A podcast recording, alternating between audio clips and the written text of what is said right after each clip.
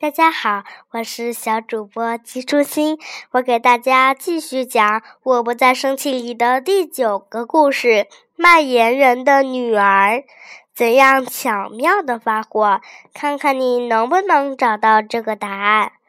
从前，卖盐是个很低下的职业。有个富人家的儿子却爱上了富穷卖人卖盐人家的女儿。于是，富人家里炸开了锅。父亲气愤地说：“真是的，大户人家也有很多漂亮优秀的姑娘，怎么偏偏喜欢上了卖盐人家的女儿？这绝对不行！我这辈子非他莫娶。”富人家的儿子下定了决心，不论父母亲戚如何。激烈的反对，他都没有改变心意。父母无奈死了，他只他父母只好让儿子和卖盐人的女儿成了亲。儿子感到很幸福。但是卖盐人家的女儿却生活的很不幸，家里人都非常讨厌新媳妇，总是欺负她。哎呦，第一次见到那么丑的人！你看他走路摇摇摆摆的样子，真像只丑鸭子。怎么做？怎么他做的每件事都让人不满意？到底还是低贱的人呐！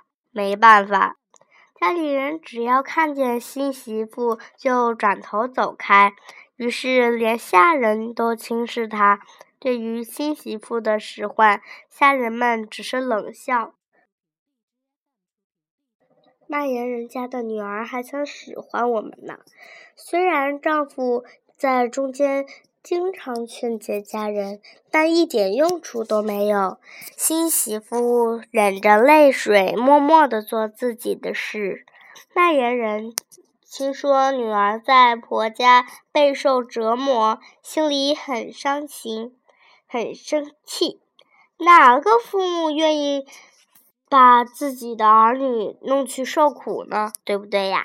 他想把别人的宝贝女儿娶回去了，还欺负她，这帮人真够坏的。卖盐人全身发抖，心像被撕碎了一样。他很想跑去讨个说法，但这样做只会让女儿更受苦。卖盐人夫妇担心的天天睡不好觉，整天想着怎样做才能让女人在婆家少受点罪。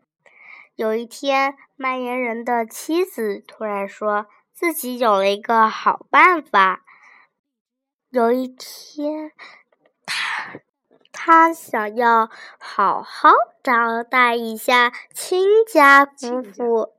亲家夫妇受到邀请的亲家夫妇不得已来到了卖盐人家的家。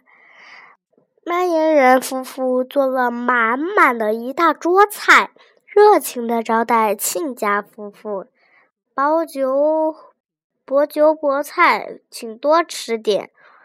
卖盐人夫妇恭敬地说：“满满一桌菜，看着的。”非常可口，亲家夫妇食欲大振，一起拿起了筷子。可是奇怪，无论是泡菜、汤还是其他小菜都很淡，没有味道。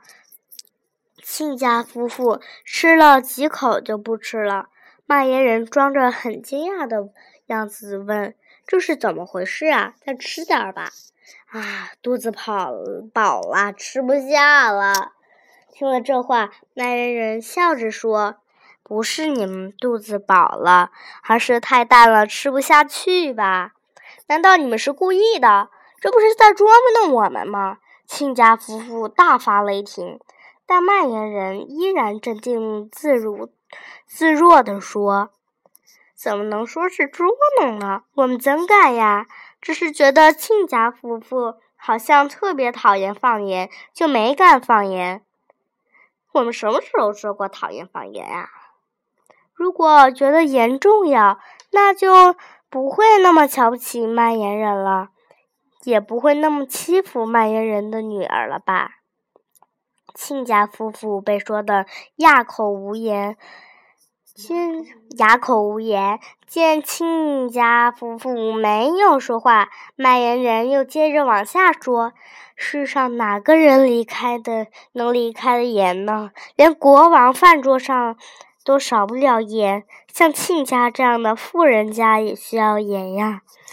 卖盐的人、干农活的人、做官的人，样样都有，大家才能互相帮助生活下去呀。”如果都去当官了，谁来做农活生产粮食？谁能去做生意卖东西呢？不是吗，亲家？这时候，亲家夫妇对自己这段时间的所作所为感到非常惭愧，没有话回答。于是，卖盐人恳恳切地说。如果你们知道了盐的珍贵，请同样珍惜我们的女儿吧，不要无缘无故的怨恨她。今晚，亲家夫妇一下子站了起来，握住卖盐人的手说：“亲家，你说的太对了，没有人，没有盐，谁都活不下去。职业没有高低贵贱，我是是我们太愚蠢了。谢谢你，让我们明白了这个道理。”卖盐人这才开心的笑了起来。谢谢你们理解我的心意，亲家。如果我们有什么不对的地方，非常抱歉，请你们多多谅解，说出来让我们改一改。哪里哪里，以后就不用担心你们的女儿啦。她在我们那块儿会住的很好的，亲亲家。当然，卖盐人。这之后，卖盐人夫妇和富人家就成了关系非常好的亲家。当然，卖盐人的女儿也得到公公婆婆的喜爱，过上了幸福的生活。小朋友们，故事讲完啦，我又到想一想的片段啦。想一想，一富人家为什么欺负卖盐人的女儿？二，卖盐人夫妇为什么要招待亲家夫妇？三，如果卖盐人夫妇不问青红皂白跑到亲家那里去发火，事情会变成什么样子呢？小朋友们，这个故事讲完了，下一个故事我们再见吧，拜拜。